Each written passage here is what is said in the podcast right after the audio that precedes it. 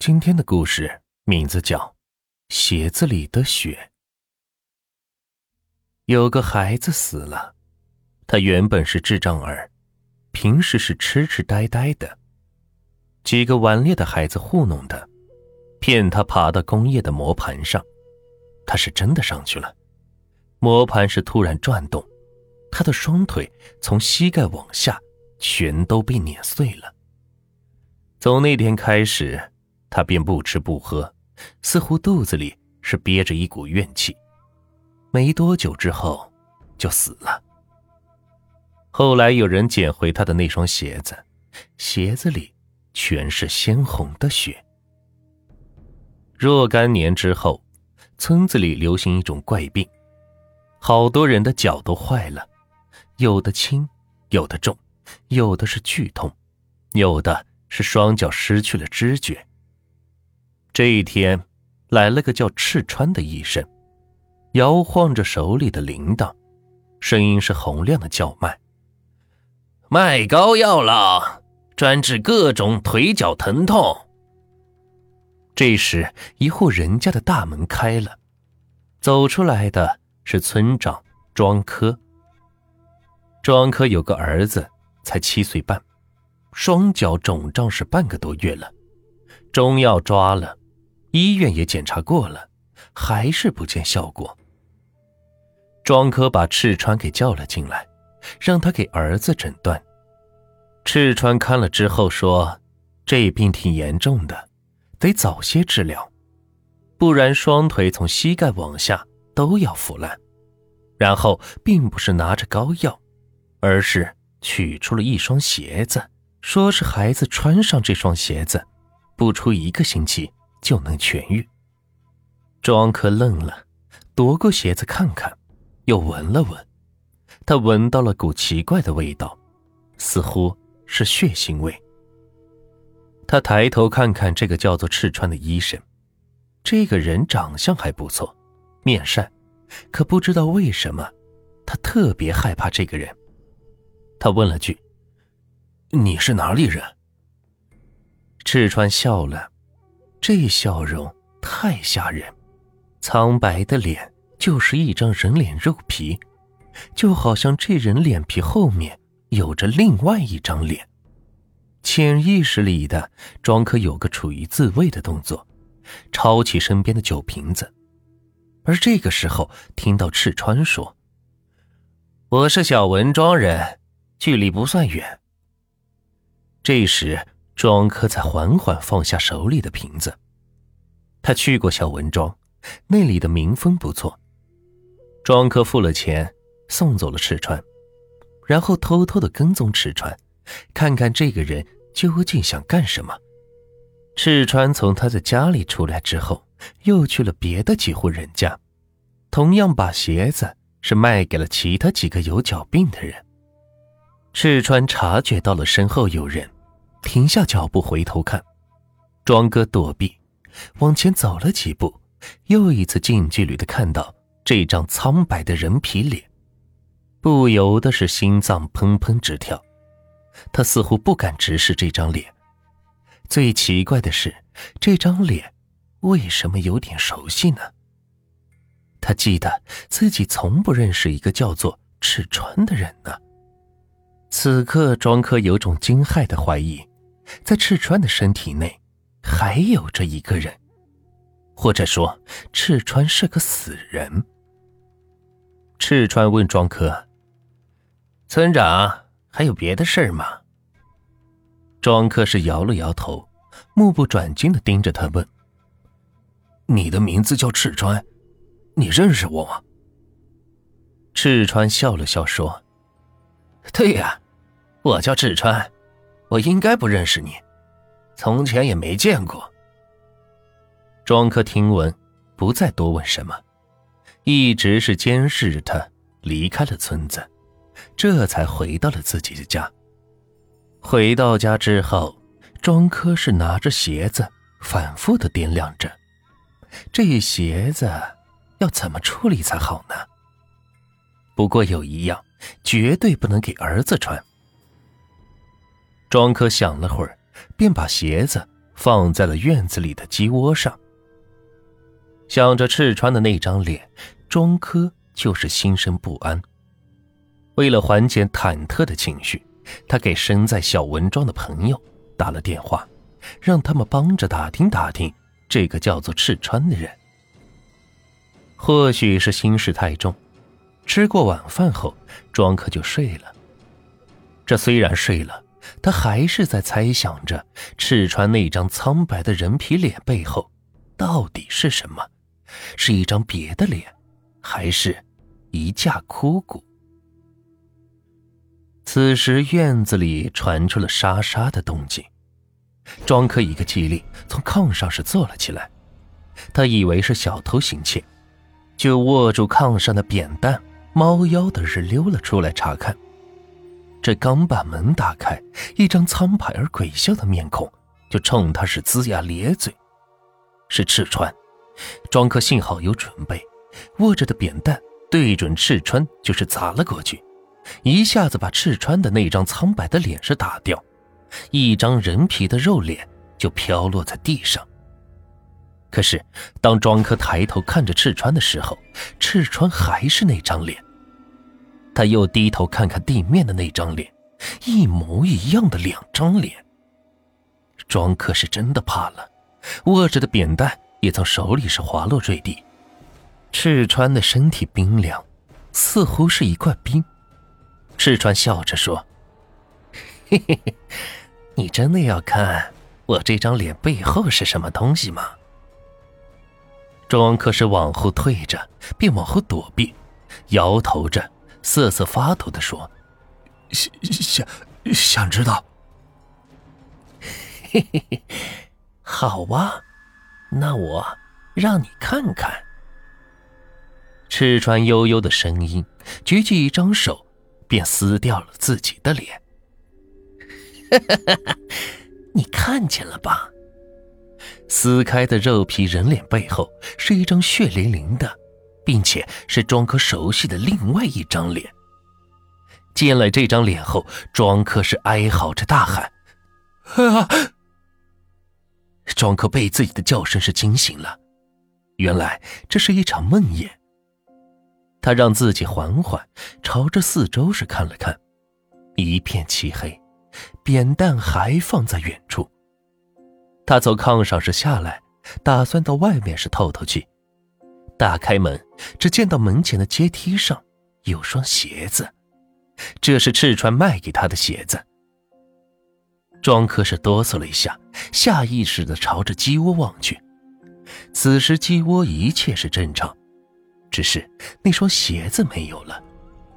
如果猜的不错，鞋子是从鸡窝里走下来的，走到了门前阶梯上。他只是要进屋吗？一阵凉风吹过，庄客笑了，他自嘲的想，一定是风把鞋子给吹掉了。是自己太敏感了，他便把鞋子捡起来，重新的放到鸡窝上，然后回到屋子里是继续的睡觉。这刚回到屋里要睡着，那细碎的沙沙声又响了起来。庄客细细的辨认，差不多是鞋子的声音，是鞋子摩擦地面的声音。他的眼睛猛然睁大，耸起了耳朵听。他多留了个心眼，身体是一动不动的，假装自己已经睡着了，手里却是紧紧握着扁担。此时院子里的声音是越来越清晰了，也是近了，是从院子里渐渐的往屋子里走。这会儿应该是在屋子里了，是在往儿子的屋子里走。庄科是怕。不过是独情深，他不允许有什么东西能伤害自己的儿子。他敏捷的从炕上是跳了下来，抄起扁担，冲着发出声音的地方是砸了过去。扁担重重的砸在水泥地上，发出震耳的动静。他大口的喘气，盯着，可是什么也没有。他这么一折腾，儿子醒了。大概是受到了惊吓，加上脚上的痛，又哭又喊的，他只能是先哄着儿子睡，等儿子睡着了，他拎着扁担踹开了屋门。门口的台阶那一块横躺着一双鞋子。庄科盯着鞋子，满腹除了惊恐就是愤怒。他抬起扁担，拿着扁担的一端是狠狠地戳着鞋子，直到把鞋子是给戳破了，再用块大石头压住了鞋子。反正也是睡不着了，索性就在这儿是蹲上一个晚上，死死的盯着鞋子。这一到大早上，庄科刚想弄个火盆把鞋子烧掉，这会儿有人跑过来告诉他，村子里有人死了。那人之前患的是脚病，双脚肿胀化脓，昨天买了赤穿的鞋子，买完就穿上了。这刚穿上的时候。并没有什么感觉，之后就一直犯困，一直是睡到了晚上。早上起来的时候才知道，人已经死了。听了之后，庄科如是霜打的茄子，一屁股坐在地上。几秒钟后，他猛然站起来，拿过火盆，就把鞋子放进去点着。很快，鞋子是焚烧，化成了灰烬。庄科是这个村子的村长，村子里有什么事都会跟他说。可是这个情况，他什么也干不了啊。没过多久，之前庄科生在小文庄的朋友打电话给他说，小文庄是有个叫做赤川的人，并且把赤川生前的照片是发了过来。这个叫赤川的人一知半解的会点中医常识。经常是到十里八村贩卖着膏药，不过在三年前就已经死了，是车祸丧命。是的，有的时候人的第六感是很准的。见到赤川的第一眼，庄科就感觉那是个死人。庄科怕的不是赤川，也不是死去的赤川，他怕的。是昨晚的梦魇。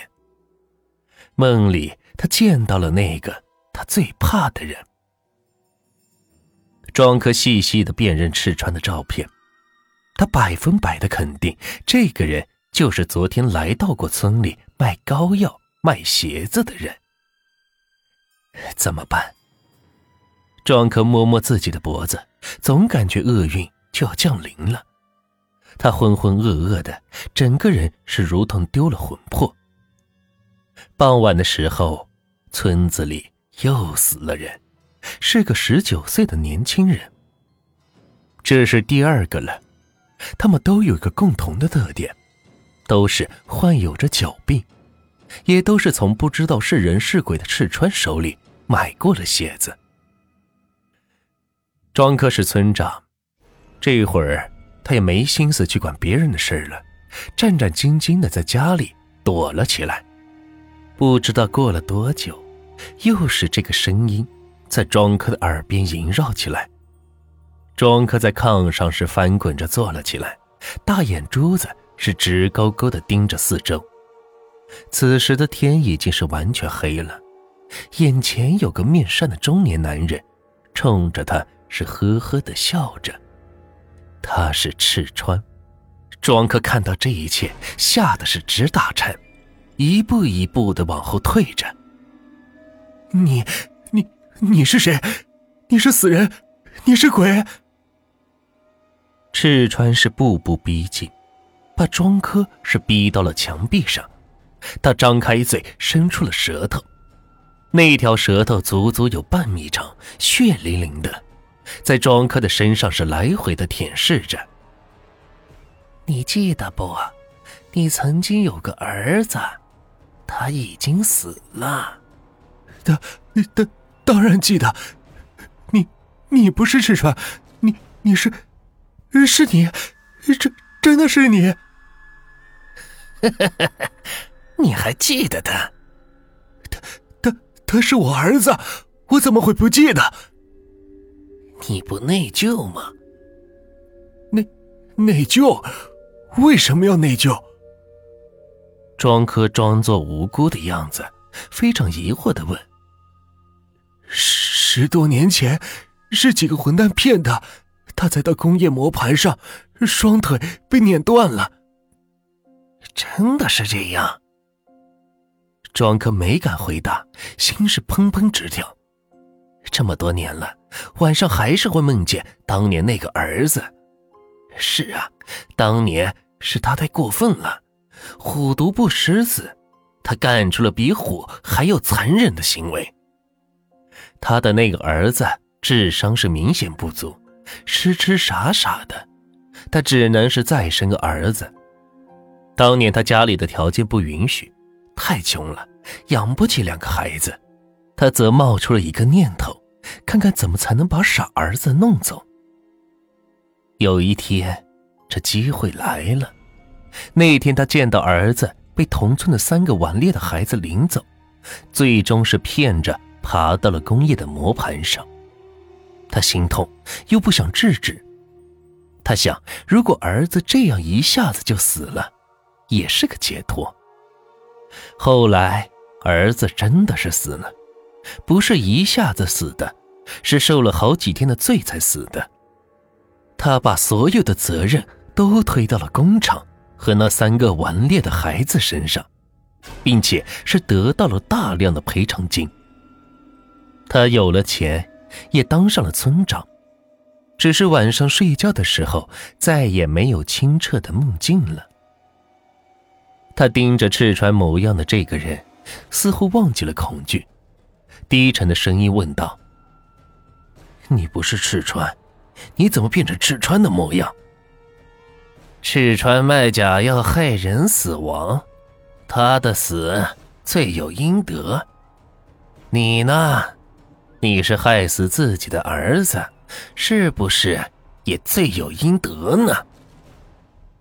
庄客闭上了眼睛，临死前他说出了个心愿：他毕竟是你弟弟，放过他。还有你的母亲，他真的什么都不知道。放心好了，我不嗜血，我也不滥杀无辜。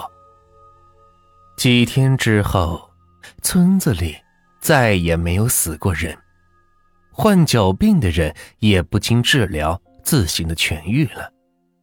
村长庄科是走家串户，舒缓村民的情绪。说那个卖鞋子的人根本不叫赤川，是个江湖骗子，为了骗钱才来的。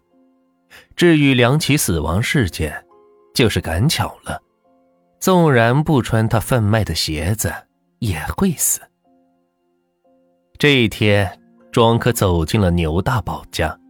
牛大宝今年二十岁，当初牛大宝的脚病也是非常严重。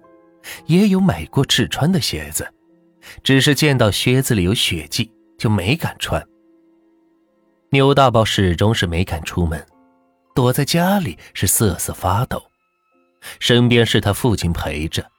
见庄科过来，他扑通的给庄科跪下了：“村长，你救救我！他他来了，一定是他，他真的来了。”庄科是有点反常。以一种面善的姿态笑着说：“ 你是说，我当年那个儿子？对，肯定是他，他他来索命了。嘿，你多心了，他死那么多年了，人死如灯灭。是是是他，肯定是他。当年是我们三个人骗他的，那那两个人都死了。”我我他他不会放过我的，怎么办？求你了，救救我！庄可又是安慰了几句，说什么也不要怕，真要是出了什么事，还有他这个当村长的撑着呢。然后顺手从自己的衣服袖里抽出了一双鞋子，递给了牛大宝。呵呵，这个是送给你的，你穿着。一定会很舒服的。这双鞋子跟赤川的那一双是一模一样的。牛大宝打了个冷战，后脖子发凉。他张开大嘴，颤巍巍、断断续续的问：“谁？谁的？谁的鞋子？你，你给我鞋子干什么？” 穿上鞋子，你会平安无事的。说完，庄科是笑了。牛大宝想把鞋子打掉，可是他不敢了，因为他从庄客身上闻到了股特殊的味道，这是人肉腐烂的味道，是尸体的味道。他拿过鞋子，死死的盯着庄客，吓得是连一个字儿也没有说出来。这庄客刚走，牛大宝就把鞋子给烧掉了。烧掉了鞋子，牛大宝就始终没有穿过这种鞋子。他没有离奇的死去，不过，他疯了，就跟当初被他们害死的那个孩子一样，痴痴呆呆的。不过，也有人相信牛大宝并没有疯，因为牛大宝总是嗤笑着说：“村长庄科没有离开他家，而是在他家里死去了，并且附身在他的身上，他自己就是庄科。”事实上呢，那天庄科去牛大宝家的时候，的确有人见到他走进了牛大宝家，可是却没有人看见他从牛大宝家里出来。很离奇的，庄科的真的消失了，没有人知道他到底去了哪里。牛大宝的疯症状持续了好几个月，家里人都帮忙。也没有时间总看着他。那天，他自己去了工厂，抬头看着工业磨盘，是呵呵的笑着。笑声过后，他便爬了上去，刚好赶上是磨盘启动，一声惨叫，牛大宝也死了。当年庄科的儿子，就是在这个磨盘上被碾断了双腿。